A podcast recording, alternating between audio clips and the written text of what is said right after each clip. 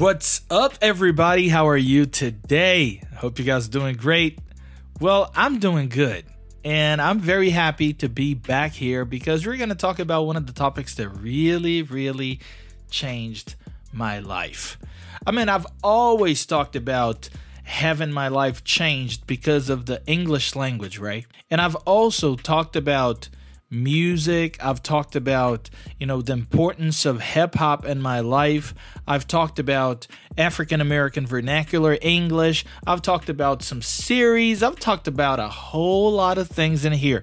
If you're here for the first time, yo, this is Behind the Language, and I'm back here, and my name is Teacher Rodrigo Honorato. And guess what, y'all? This is episode 31. Oh my God, 31.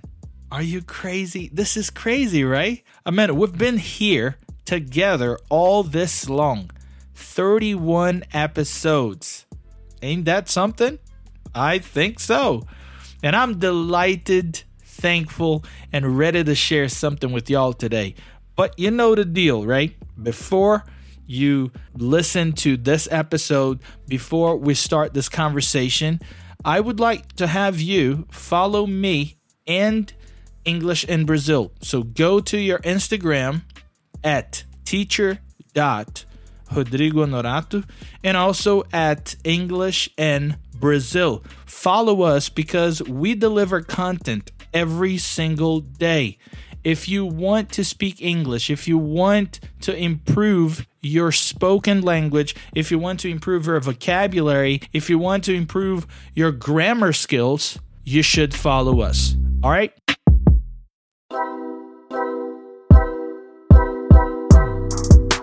So let's get the ball rolling because we're gonna talk about movies. Y'all like movies, flicks, films, cinema, the seventh art? You know, I personally love it. And that's the reason why I've selected a few movies y'all gotta watch so that you can have fun, learn more about African American English, also known as Black English, and of course to improve your listening and speaking skills. You know, I've always watched movies. It all started back in the day when I was a kid, you know, and my mother would play the VHS in our video cassette recorder, right? The VCR. And man, we would watch all kinds of movie. We watched uh, comedy shows, we watch drama, we watch horror movies, we watch all kinds, man. I remember watching Ghost with my mom and, you know, crying at the end of the movie when Sam and Molly get to see each other again. Oh my goodness, that was crazy. I also remember this movie that we used to watch called Home Alone with Macaulay Culkin. Uh, Macaulay Culkin you know, he was one of the most interesting kids on TV. I mean, I I loved this little kid when I was a kid too. That was crazy. And now he's over 40 years old. We are getting old. Well, you know the deal, man. Movies are part of our history, are part of our, you know, greatest memories. I know you have a favorite movie. I know you have, you know, a movie that you've watched many times. I know you have a movie that reminds you of great moments in your life. I know that because this happens to everybody. If you grew up in Brazil, I know it happened to you. Well, in this episode, we'll talk about movies that have taught me a plethora of things that have really made a difference in my career and also in my learning process. I will never say I learned English because I am not done yet. So I'd rather say I have been learning English because this is work in progress. So, are you ready to find out what movies y'all should watch to learn more about Black English? That's exactly what I'm going to talk about. And you know, this thing that is really interesting about uh, Black English, well, I'm not here trying to raise a flag on a topic that's polemical or controversial. What I'm trying to show is the fact that, well, the history of the United States has to do with slavery as well. You know, just like here in Brazil, there was a moment in the history of the United States where they had a lot of slaves. You know, there were black Africans who were brought, who were kidnapped from their own land. Sometimes they were sold, and they were brought into the United States to be enslaved. And they became the slaves of the nation. You know, these people were deprived of uh, culture, I mean, their own culture. Uh, you know, they could not use their own language. They had to learn a different language, which was English in that case. And we know that when we're learning a language, it is quite complicated, right? Because usually we have connections with our own language, with our own structure. So these people, you know, the black Americans now, they uh, speak differently because of the history of what happened to them. So I'm not here trying to raise any flag, okay? I'm just telling you that the history has shown us that the English spoken by the white people in America and the English spoken by the black people in America, they have different nuances. They have different aspects. And I have seen this in these movies. I have fallen in love with the culture, with the language, with the way they speak. And that's why I've decided to create this episode here to talk to you about movies that have changed my perception of English. So I'm going to start with the number one. You know, this movie here uh, was released in 1988. It's an old movie, but I am sure you have watched it. I mean, I am sure you have at least watched parts of it because that was the time when Eddie Murphy was, you know, highlighted in Hollywood. Well, Eddie Murphy in this movie, his father was the king, he was the prince. You know, he was sent to the United States to learn about the African American culture or something like that. And he was dropped in Queens, New York. So basically, this classic comedy film stars Eddie Murphy as an African prince named Akeem. Well, he travels to New York City to find a bride. You know, he he was trying to get married, so he was just like, well, traveling to New York City to find me uh, a bride. Uh, uh, over the United States, you know what I'm saying? So the movie, uh, humorously, you know, explores the themes of African culture, immigrant experiences, and also the contrast, you know, between Akeem's traditional upbringing and the vibrant African American community he encounters in Queens. Well, this movie is called Coming to America. Coming to America or Coming America. And believe it or not, there is the Coming to America 2. I don't know when that movie was released though. I think that was about three or four years ago. That's like a new version of that movie. I went to the movies to see it with Natalie, if I'm not mistaken. And oh my God, that movie is great. Um, so, this is the first one on my list Coming to America, uh, released in 1988. Eddie Murphy was the star in this movie, and that movie is definitely amazing. You guys should watch it. I've learned a lot about uh, New York City. That's uh, when I fell in love with New York. And I believe that this is the beginning of my passion about the United States because it's just amazing. I mean, I, I wanted to be there because of that movie. Pound for pound, Sugar Ray Robinson, the greatest fighter ever lived. Oh, come on, man. What about Joe Louis? The Brown Bomber. Now that was a great boxer. You damn right. I suppose nobody in here ever heard of Cassius Clay. We got a point. Cassius Clay was a bad motherfucker. Hey, I ain't saying Clay ain't bad. I'm just saying I stopped liking Cassius Clay once he changed his name to Muhammad Ali. What kind of shit is that? Wait a second. Wait a second. A man has the right to change his name to whatever he wants to change it to. And if a man wants to be called Muhammad Ali, God damn it, this is a free country. You should respect his wishes and call the man Muhammad Ali. His mama named him Clay. I'ma call him Clay. Mm-hmm. That's right. I say Clay. Get out of here. That's right. That's right. He gonna always be Clay to me. I don't give a fuck what change name to. He is Clay. He Clay to me. I say Clay. well, then you're a putz. The three of you. Three putzes. You should change the name outside from My-T-Sharp to the Three Putzes. Moving on to the second movie. Well, this movie here uh, was given to me, you know, in a DVD by one of my host sisters from the United States. You know, she uh, had watched it, she had the DVD, and she was just like this man. I know you love black English, you love African American vernacular English. You're going to watch this movie and you're going to love it. And it's going to be difficult for you to understand. And I confess that back in 2007, when I got this movie, I could not really understand everything they were talking about. I couldn't understand the language they used. Well, this movie was released in 1995, but I just got to watch it in 2007. And you know what movie I'm talking about? I'm talking about Friday. Well, Friday is a comedy film, as I told you before, released in 1995 that has become a cult classic. You know, known for its humor and portrayal of urban life in South Central Los Angeles. You know, the movie was written by one of my favorite rappers of all times, Ice Cube. You know, Ice Cube was the guy from NWA, you know, niggas with attitude and you know, he he was the lyricist of NWA. You know, he was the guy writing the raps. So he continued doing that job, but he also wrote movies too. You know, uh, he's amazing. Ice Cube.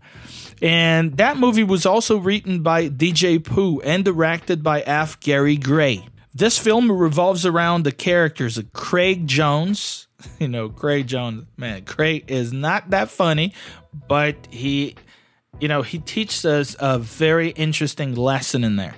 And that character was played by Ice Cube, who is a young man spending a Friday in his neighborhood. You know, uh, there's a part of the movie that say like this, man, this is Friday. You ain't got no job and you ain't got shit to do. So I'm gonna get you high today. And you know who said that? His best friend in the movie. I'm gonna talk about him a little bit, and you will remember who I'm talking about. This story takes place over the course of a single day. That's why it's called Friday. And it follows Craig's misadventures and interactions with various eccentric characters in his neighborhood. Craig's best friend, this one I'm talking about, Smokey that's his name, portrayed by the funny Chris Tucker, the same guy that was in Rush Hour with Jackie Chan. You know, Chris Tucker, man, you know, the one that talks a little bit like that. Ooh, I love that dude. I love that dude. You know, and, you know, Chris Tucker in this movie, you know, he goes by the name of Smokey. He is a weed smoker. That's why his name is Smokey.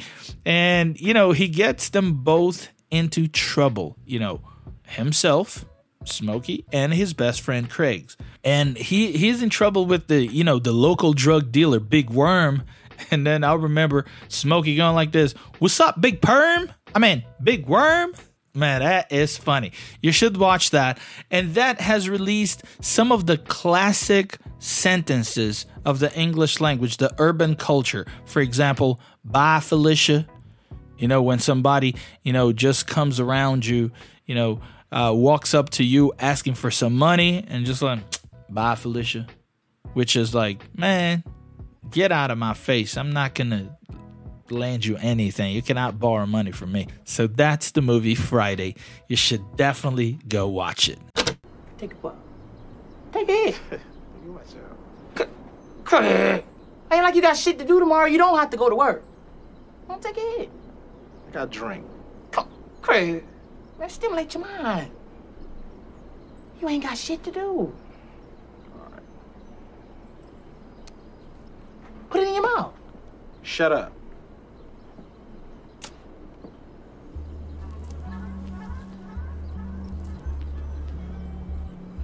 That's the shit, ain't it?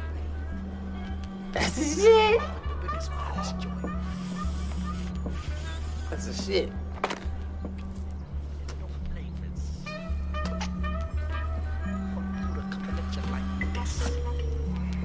Wet the motherfucker all up. It's my shit. I can do whatever I want to do. All right, you ready for the movie number three? The movie number three is also with the amazing Ice Cube, and this is called Barber Shop. You know, Barber Shop was released in 2002, and this one is definitely a classic. I own the DVD. I have the trilogy. There are three barbershops. I have all of them in DVDs. Uh, in 2002, I didn't speak English.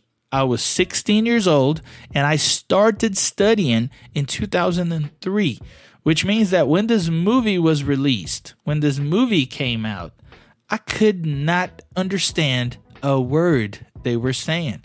I got to see this movie maybe in 2013 or 14. And well, by that time, it had been 10 years that I had been studying English so I could understand. But until today, there are some local expressions that we have to struggle with to understand everything. Well, Barbershop, you know, is a comedy film uh, set in a barber shop located in the south side of Chicago. It features Ice Cube as Calvin, you know, the shop's owner, and a talented ensemble cast that includes Cedric the Entertainer, Eve, and Anthony Anderson. You know, amazing actors, funny guys, and Eve, you know, she's the singer too. I'm sure you know some of the songs that she sang. Um, well, this movie presents a humorous again because it's a comedy and, you know, heartfelt portrayal of the interactions and conversations among the barbers and customers. You know, touching on topics such as community, family, and social issues, you know, relevant to the African American experience. This is an amazing movie. It sounds like and it feels like you are sitting at the barber shop having a conversation with the characters. This is definitely a movie to watch. Now, I probably wouldn't say this in front of white folk, but in front of y'all, I'm gonna speak my mind. Rosa Parks ain't do nothing but sit her black ass down. No, no, hold on, hold on now, Seinfeld. You might learn something right now. I'm gonna give her a just due. I'm gonna give her a just due for what she did. Her act led to the movement and everything. But but but she damn sure ain't special. No, it was a whole lot of black folk sat down on bus and they got thrown in jail and they did it way before Rosa did. and they did it way before Rosa. Only difference between them and her is that she was secretary at the NAACP and she knew Martin Luther King and they got a lot of publicity. That's all Saying I that to to say say what? It, to me, it sounds like you got a little haterism in your game. Well, Kevin, God, no, no, this ain't no hateration or no holleration in this dancery, okay? what I'm saying is, is that black people need to stop lying. But since we're talking about social issues here, I'm going to get out of the comedy part and I'm going to take you to the film or movie number four. And this one is called Precious, also known as Precious, based on the novel Push by Sapphire. This one is definitely a you know a masterpiece. You have to watch that. You've got to understand, you know what you know a lot of people you know go through. You know the demons they are fighting every single day. Well, Precious is a drama film released in 2009. I remember watching this movie and crying. And this movie was directed by Lee Daniels, and it is an adaptation of the novel Push by Sapphire. Well, this one explores themes of abuse, poverty, and resilience while providing a powerful and emotionally charged narrative. You've got to watch this one because it brings up topics that are just, you know, difficult for us to digest, difficult for us to deal with.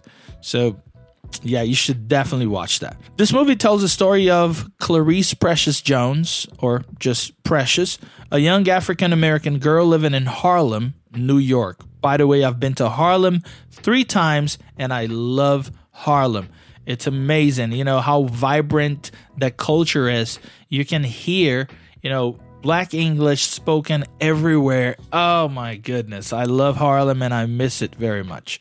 So, this movie portrays, uh, you know, her life during the late 1980s. So, this girl, Precious, endures a life of unimaginable hardship, facing physical, emotional, and sexual abuse from both her mother and her father. You know, she's also overweight, you know, just like me, a little fatter than it should be. Illiterate means that she didn't go to school, she didn't know how to read or write. And also, she was socially isolated, which means that she didn't really have friends around. And people made fun of her, you know, bullying. However, amidst her challenging, uh, you know, circumstances, you know, Precious has a dream, and she dreams of a better life and finds, you know, solace through uh, her vivid imagination. So she was always imagining things, and you know, even going through a lot of hardships. So Precious is definitely a movie you guys should watch. You bitch! You fucking bitch! Crazy mama? Am I crazy? Bitch, am I? The... You ruined my fucking life! You done took my man, you had those fucking babies, and you got me put off the welfare from running your goddamn stupid ass mouth! I ain't stupid. Now I ain't take your man. Your husband raped me. Didn't no fucking body rape you! Bitch, don't you put your fucking hands on me! And that takes me to the movie number five. Movie number five is called I Can Do Bad All by Myself. Yeah, that's a long name for a movie. But, you know, we talked about the comedy shows like uh, Coming to America is very interesting and very comic. It's a classic comedy. We talk about Friday, which is a comedy talking about the urban life in South Central Los Angeles. We talked about The Barbershop, which is also a comedy. But then we moved to the drama film, which is Precious. Well, for the number five, I Can Do Bad All by Myself is a comedy drama. So I'm putting together, you know, comedy and drama here. And this film was released in 2009, directed by one of my favorite directors and actors of all times, Tyler Perry. You know, uh, this movie is part of his Madea film uh, series. You know, Madea is one of my favorite characters. And, you know, this movie, I Can Do Bad All by Myself, I have watched that many times. I mean, I know, you know, many of the the characters and sentences they use in there, and I can do bad all by myself. Explores themes of family, redemption, and self discovery. It is interesting because it plays a very interesting part uh, regarding the importance of the church in people's lives. That's very interesting. It's not a religious movie, okay? It's a comedy drama, but it brings some uh, you know church topics in it too. It highlights the challenges faced by April, you know, as she learns to embrace responsibility and face her personal demons. This film also addresses issues such as domestic violence and substance abuse. Substance abuse is like uh, you know, drug dealing, you know, you know, dealing with alcohol and stuff, substance abuse. And you know, it's always portraying characters uh, you know characters struggles with these challenges such as you know drugs violence domestic violence substance abuse you know all of that. As with many of tyler perry's films i can do bad all by myself combines comedy with heartfelt moments you know offering a mix of light-hearted humor and poignant emotional scenes which means that you know like you're laughing because of what somebody said but then you stop laughing and you feel like crying almost at the same moment you know what i'm saying that's that's just amazing well it showcases african american culture and family dynamics while emphasizing the importance of community and love Hey, Inez, how you doing? Good to see you. What you doing sitting out here? Trying to steal something?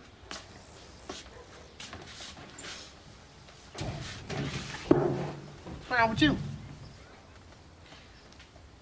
My grandmama died.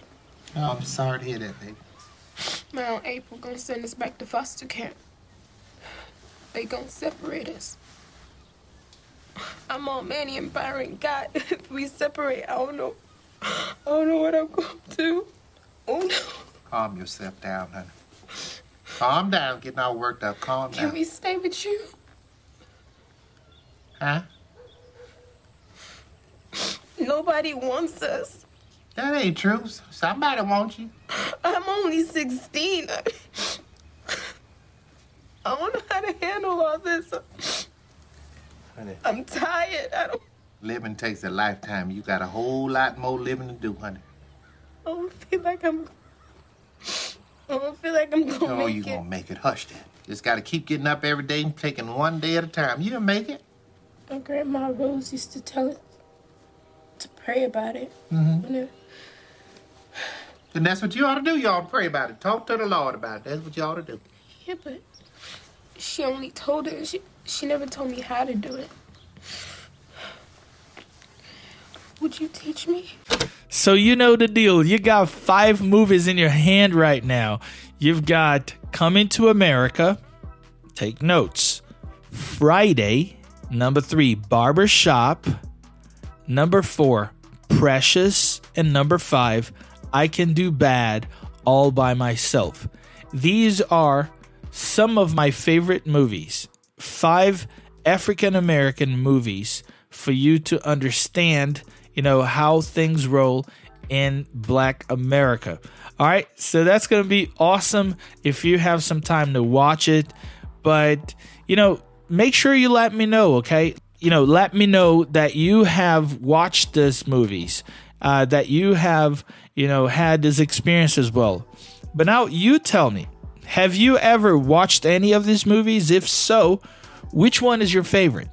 Let me know on my Instagram. So don't forget, send me a DM telling me which one you've watched and which is your favorite and what you think of them, what you think about them. Okay? These are definitely movies that help me improve my English and shape my accent and cultural background. So I really do hope you enjoy them. Well, these movies are probably, you know, uh, in streaming platforms, or maybe you can watch some parts of them on YouTube. Uh, you know, go there and, and check them out. All right.